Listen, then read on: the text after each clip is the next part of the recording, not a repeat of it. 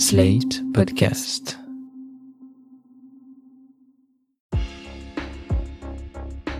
Bonjour, je m'appelle Salomé, je suis étudiante, enfin en recherche d'emploi et j'ai 23 ans. J'essaye de venir avec mes sachets euh, euh, dans les magasins, mais euh, voilà, par exemple même dans les rayons, dans les rayons fruits et légumes, moi je m'embête pas à mettre les légumes dans chaque, enfin généralement déjà j'achète pas en grosse quantité, donc du coup si j'ai deux bananes, un kiwi, bah je les mets comme ça dans mon sac et voilà, j'essaie de réduire quoi. Bonjour, je m'appelle Catherine, j'ai 52 ans. Alors c'est vrai que c'est compliqué quand même. hein. Donc des fois j'essaye de prévoir, venir avec mes boîtes, machin. Mais euh, le plus souvent je viens sans. Je m'appelle Manuel. C'est pas possible pour tous les produits, mais bon, dès que voilà, tant, tant que les tant que les sachets ils, ils craquent pas. Bonjour, je m'appelle Nadine. En général, je prends pas de sachet du tout, sauf si voilà, j'ai beaucoup d'un légume, donc j'en prends pas du tout. Et puis j'achète du vrac et je fais mes produits, donc euh, voilà. Je vais vers, je tends vers le zéro déchet. Bonjour à tous, bonjour à toutes. Alu, papier, carton ou plastique, à peine rentrés des courses, de nombreux emballages vont déjà à la poubelle. Et une fois le produit consommé, c'est le deuxième round des déchets car tout ça se retrouve souvent dans la nature au menu des dauphins et tortues de mer. Des emballages qui peuvent aussi être nocifs pour notre santé, entre plastique cancérigène et perturbateurs endocriniens. Dans ce deuxième épisode de Plus bio la vie, j'accueille deux expertes pour évoquer les solutions et alternatives à tous ces matériaux. Jeanne Mignon, bonjour. Bonjour, Vous êtes chef de projet zéro déchet chez Biocop. c'est ça. Et Valentine Cancel, bonjour. Bonjour. Vous représentez aujourd'hui Zero Waste France. Qu'est-ce que c'est Zero Waste France? Zero Waste France, c'est une association de protection de l'environnement qui existe depuis plus de 20 ans et euh, qui milite pour la réduction à la source de nos déchets. Et euh, ce, euh, en promouvant la démarche zéro déchet, zéro gaspillage. Alors, le meilleur emballage, ça reste encore celui qu'on n'utilise pas. hein. Ça a l'air un petit peu bête dit comme ça, mais c'est vrai. De plus en plus de magasins se mettent donc au vrac. Qu'est-ce qu'on peut acheter en vrac, Jeanne Mignon? Effectivement, une des solutions pour réduire les déchets, c'est d'acheter sans emballage, et c'est possible grâce au vrac. Euh, Chez Biocop, ça fait euh, 30 ans qu'on propose euh, ce modèle de consommation pour l'épicerie euh, vrac euh, sucrée et salée. Et euh, en fait, cette euh, offre assez large, on la retrouve dès l'entrée euh, du magasin. On retrouve donc des céréales, des fruits secs, euh, du sucre, des légumes secs, entre autres. Clairement maintenant, donc c'est une, une offre qui est devenue euh, les classiques euh, du, euh, du vrac et euh, on a commencé à étendre cette offre par le vrac liquide non alimentaire.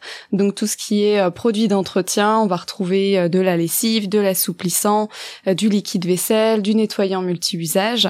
On travaille aussi sur une gamme d'hygiène, donc shampoing, gel douche, qui va être disponible aujourd'hui en conditionné en magasin et qui sera rechargeable. Donc il faudra venir avec son flacon d'origine et venir recharger en magasin.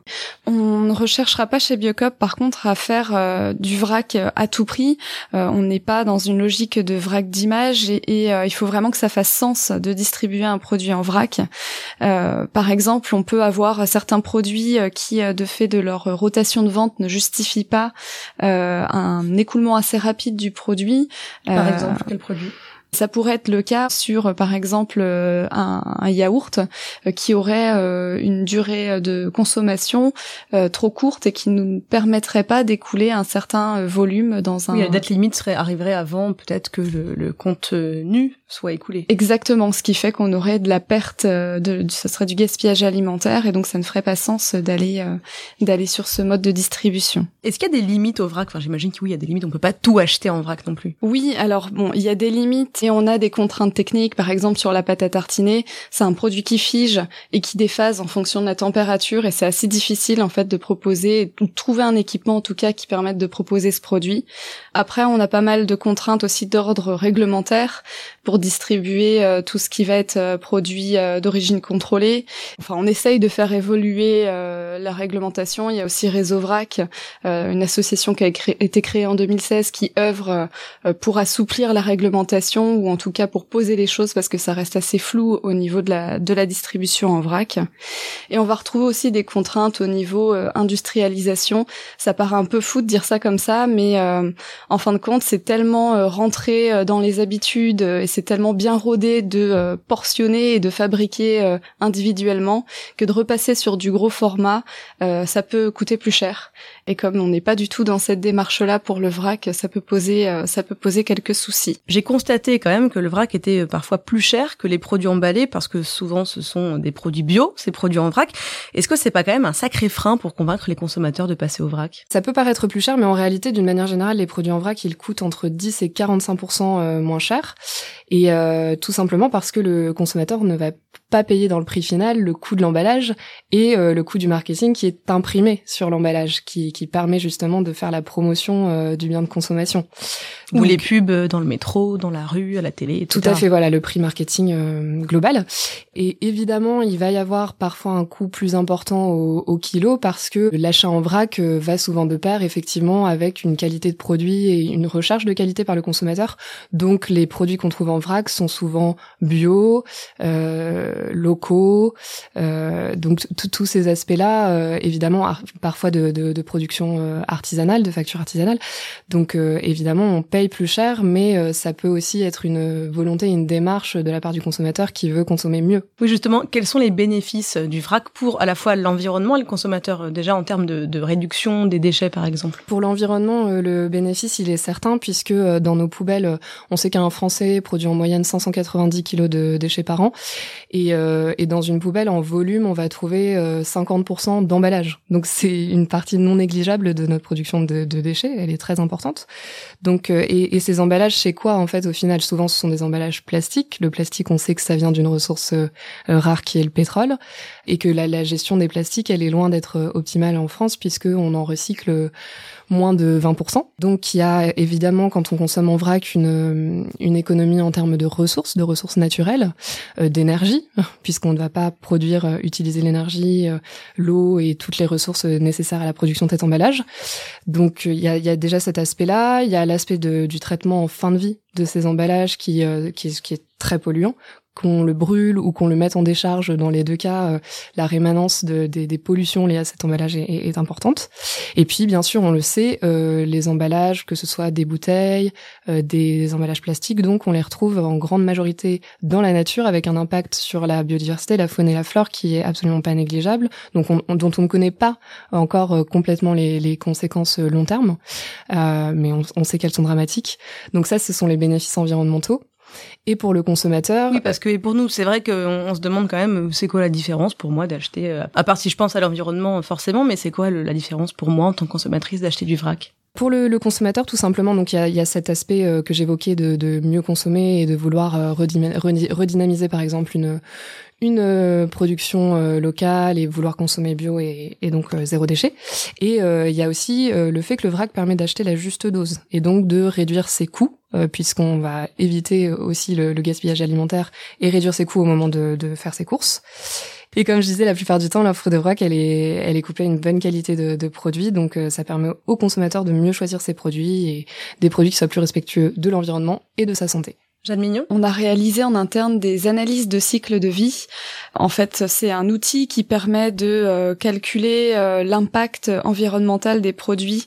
Euh, c'est une évaluation globale et multicritère qui prend en fait en, en, compte et qui qualifie tout au long de la vie des produits les flux physiques, de matière, d'énergie associée, etc. Et en fait, on a on a fait ça sur toute notre offre produit pour un peu valider ou invalider le pari qu'on a fait sur le vrac. Je peux à titre indicatif communiquer que bah, clairement chez nous le, le, vrac ça pèse en poids de vente 14% euh, et ça représente 3% des impacts gaz à effet de serre euh, et idem pour la production de déchets finaux. Donc on voit bien qu'on a un gros bénéfice euh, par rapport aux autres classifications de produits qu'on peut avoir et qui sont emballés. Moi je voulais qu'on revienne sur le recyclage parce que vous parlez de recyclage Valentine tout à l'heure. Est-ce que vous pourriez me parler de la règle des 5 R? Parce que j'ai découvert ça en préparant ce podcast et en plus il faut la suivre dans l'ordre je crois oui, tout à fait. Enfin, il faut, pas une injonction, mais euh, c'est mieux. Disons que c'est un moyen mnémotechnique, une, euh, une petite technique qui peut euh, aider effectivement à, amorcer cette, cette démarche et ce mode de vie zéro déchet. Alors le premier R, c'est refuser. C'est refuser tout ce dont on n'a pas besoin en fait, les objets jetables dont on parlait, les emballages, la publicité. Ensuite, le deuxième R, c'est réduire. Donc c'est vivre avec moins, ne consommer que le nécessaire. en fait, on se rend compte qu'il y a des tas d'objets inutilisés qui restent dans le fond de nos placards et qui ont consommé des ressources naturelles pour rien. Donc, et puis qu'on achète trop en trop grande quantité, par exemple. Bien sûr, on a cette tendance à la surconsommation, ouais. Et donc, dans, en ce sens-là, dans le R de réduire, la philosophie minimaliste peut nous aider. Ensuite, nous avons euh, réemployé ou réutilisé, euh, donc dire adieu aux jetables en s'équipant d'objets réutilisables. Pensez d'ailleurs à ce moment-là plutôt à nos usages euh, qu'à nos achats. Et euh, ça, ça passe par euh, la seconde main, la réparation, le troc. Puis le quatrième R, c'est redonner à la terre.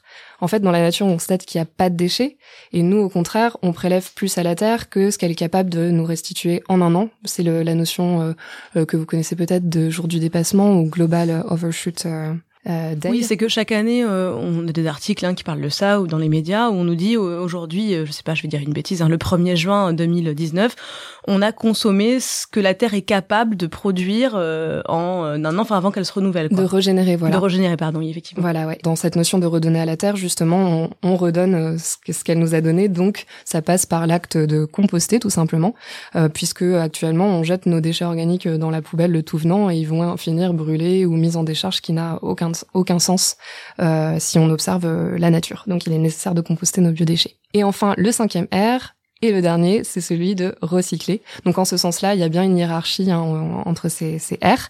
Il arrive en tout dernier et on va y revenir. Oui, parce qu'on parle tout le temps de recyclage, on parle beaucoup, beaucoup de tri des déchets dans toutes les villes euh, en France, du monde. On dit que c'est un geste extrêmement important. On a l'impression que c'est le plus important et pourtant, il est en bout de liste dans ces 5 R. Il est en bout de liste parce que, euh, en fait, il faut toujours se poser la question. La, la petite phrase du zéro déchet, c'est le meilleur déchet, c'est celui qu'on ne produit pas. C'est ce qu'on disait Et c'est pas celui qu'on recycle. Donc l'idée, c'est plutôt ici de d'arrêter de produire ces déchets, de produire des emballages sous prétexte qu'ils sont recyclables, parce qu'on va toujours gaspiller des ressources dans ce procédé-là, gaspiller de l'énergie. Et euh, il faut jamais se dire que le, le recyclage va substituer un, un déchet qu'on aurait pu initialement euh, éviter. Donc justement via l'achat en vrac ou en faisant nous-mêmes, par exemple, on peut euh, on peut euh, éviter euh, cette solution qui n'en est pas vraiment une. J'ai quelques chiffres d'ailleurs à, à ajouter à, à, celui que vous donniez, euh, Valentine. La France produit près de 38 millions de tonnes de déchets ménagers et assimilés, donc comme vous le disiez, plus de 500 kilos par Français et Françaises, et seulement 35 à 40% sont effectivement recyclés, le reste étant incinéré ou mis en décharge. Alors faire ses courses en vrac, c'est bien, hein c'est même très bien. Mais si on utilise des sachets qui sont jetables, ça devient un petit peu contre-productif. Comment ça se passe chez Biocop, Jeanne Mignon? On a développé en fait une gamme de contenants réutilisables qu'on peut retrouver en magasin sous la marque Ce qui dure nous ressemble rassemble.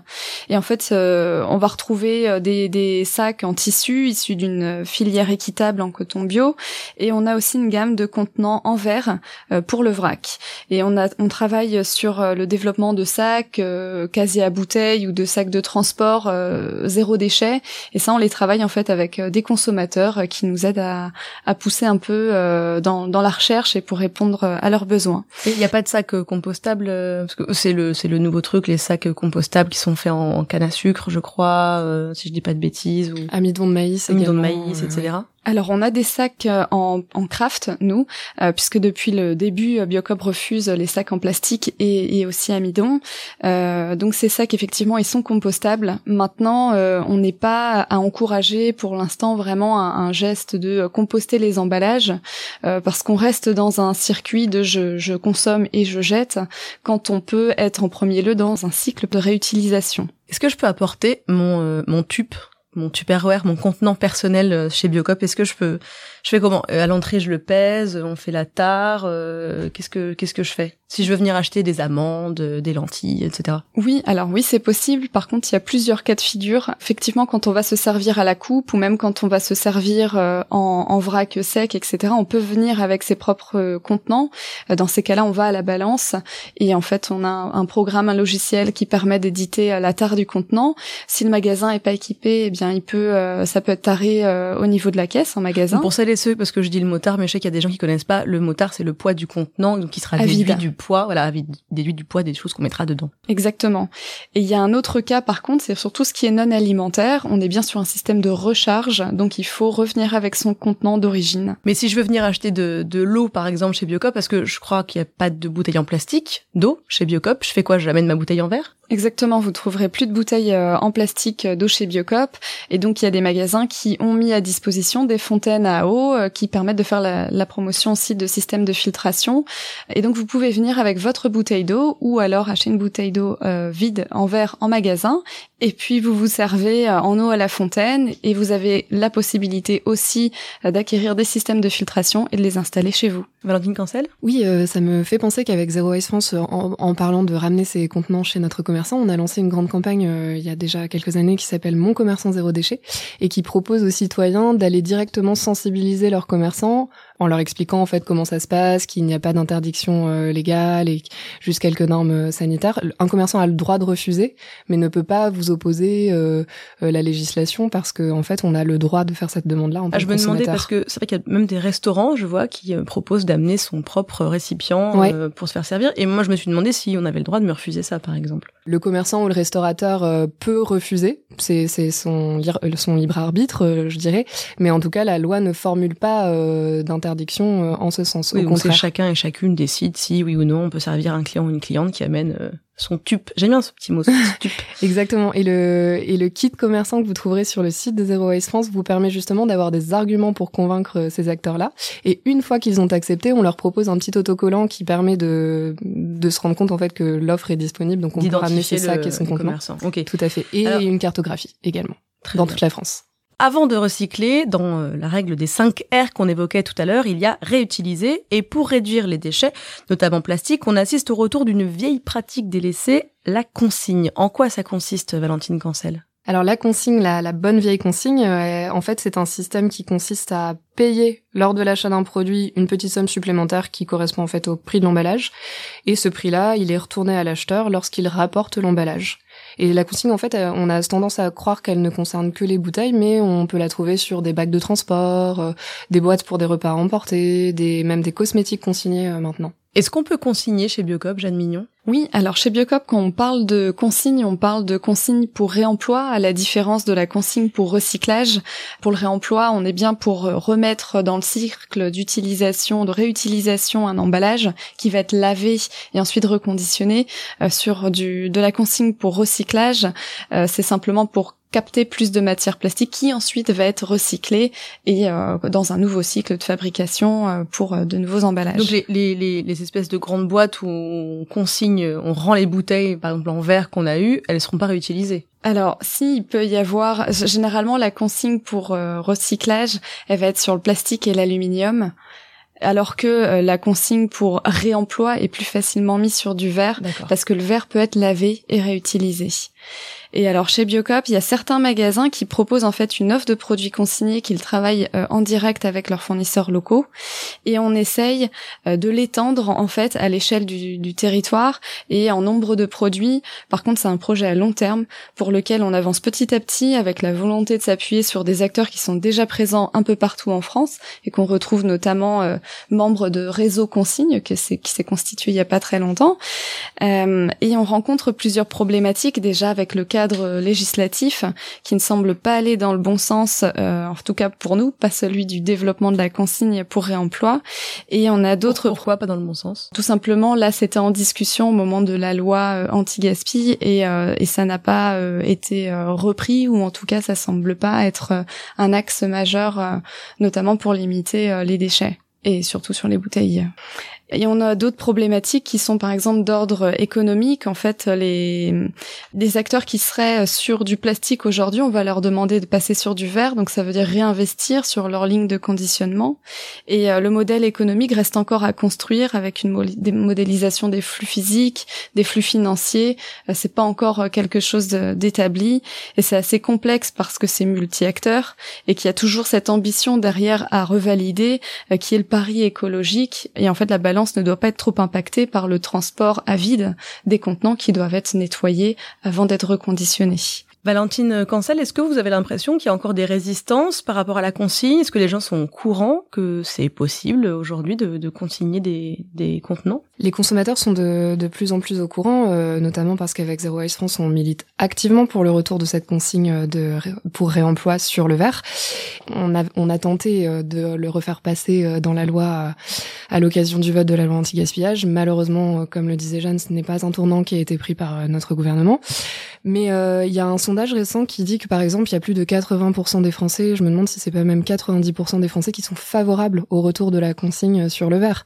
Donc si, euh, en tout cas pour les gens qui sont au courant, euh, les consommateurs sont très très favorables à, à cette pratique. Pour finir, Valentine Cancel, est-ce que vous avez quelques astuces à nous donner pour réduire nos déchets au quotidien euh, et pour consommer plus vertueusement par exemple? On a largement euh, évoqué l'achat en vrac, mais euh, on peut aussi, euh, et c'est une des premières choses à faire, composter ses biodéchets, comme comme je l'ai dit tout précédemment, réduire au maximum ses achats neufs, parce qu'en fait, quand on parle de déchets, on ne se rend pas souvent compte que tous les objets, les biens de consommation qu'on utilise au quotidien ont produit énormément de déchets au moment de leur fabrication et qui sont des ressources naturelles, donc ça, ça engendre un gaspillage de ressources euh, très important. Et on accompagne euh, les citoyens euh, avec Zero Waste France avec un défi qui s'appelle le défi Rien de Neuf. Donc si vous allez sur le site riendeneuf.org, vous allez trouver plein de solutions pour essayer de réduire au maximum vos achats de neuf. Donc le troc, la location, l'emprunt, tout un tas d'alternatives. Et puis enfin, on a parlé des 5 R, donc cette petite règle. Et pour nous aider dans notre pratique, avec Zero Waste France, on a conçu en collaboration avec l'Université des Colibris, le premier MOOC. Donc le MOOC, c'est une formation en ligne qui est complètement gratuite. Euh, le premier MOOC Zéro déchet, zéro gaspillage, qui va justement vous aiguiller, vous accompagner dans, pour pratiquer et mettre en place ces 5 R. Merci beaucoup Valentine Cancel. Merci. Merci Jeanne Mignon. Merci. Et vous pouvez retrouver évidemment toutes les ressources dont on a parlé, les sites, les liens, les assos dans la description de ce podcast.